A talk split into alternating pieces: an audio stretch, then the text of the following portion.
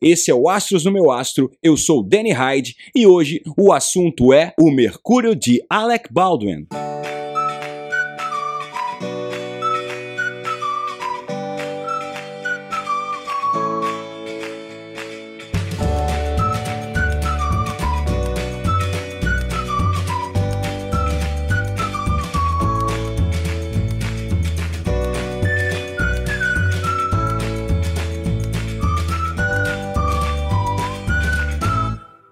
Seja muito bem-vindo ou bem-vinda a mais um dos nossos podcasts. E eu quero lembrar que tudo que você encontra aqui, você sabe muito mais em meuastro.com.br.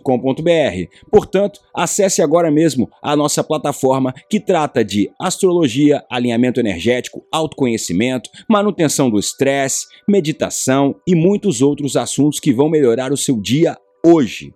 E hoje o nosso assunto é um dos maiores ícones, das maiores estrelas de Hollywood, Alec Baldwin.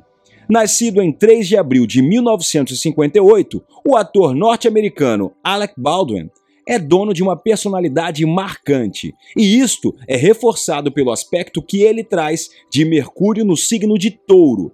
Ele é intenso e pode ser alguém que odeia o chamado meio-termo. De acordo com o mapa astral completo Meu Astro, que nós calculamos especificamente para Baldwin, ele é do tipo de pessoa que pode até levar um tempo para decidir-se, mas tem a teimosia e a determinação para levar adiante as suas decisões. Tanto é assim que ele faz sucesso desde o ano de 1980. Por ser do signo solar de Ares ou Carneiro, ele é regido pelo elemento fogo e demonstra muita personalidade e energia, também ao atuar, claro, no cinema.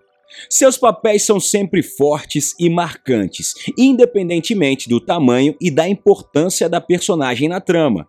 E se você também tem Mercúrio em touro, você sabe do que eu estou falando. Assim como o nosso astro, vale a dica: use a diplomacia para se comunicar, já que o planeta Mercúrio, que rege as comunicações, quando encontra um signo de terra como touro, ele pode trazer uma certa rispidez na fala. O que, que significa? Quando você pega, por exemplo, o seu mapa astral natal e você verifica que na hora do seu nascimento, assim como Alec Baldwin, o Mercúrio, o planeta Mercúrio, estava no signo de Touro, você pode ter uma tendência a se comunicar com um pouco de rispidez na fala, a trocar as informações com as pessoas com um pouquinho, com, com menos tato do que seria necessário. Então, esse é um ponto que toda pessoa que carrega esse posicionamento astrológico deve estar atento ou atenta, porque pode trazer alguns problemas de intercomunicação, de relacionamento interpessoal.